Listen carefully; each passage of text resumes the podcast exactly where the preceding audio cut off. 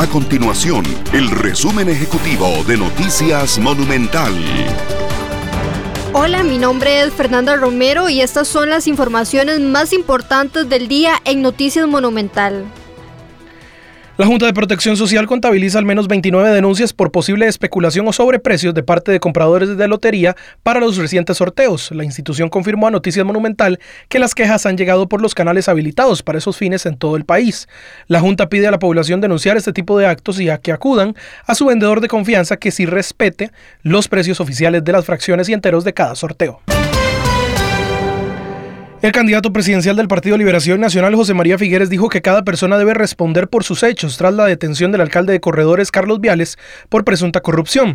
Durante los últimos meses, otros alcaldes liberacionistas se han visto involucrados en supuestos casos de corrupción en las municipalidades que lideran. De hecho, en pocas semanas, cinco alcaldes del PLN fueron detenidos.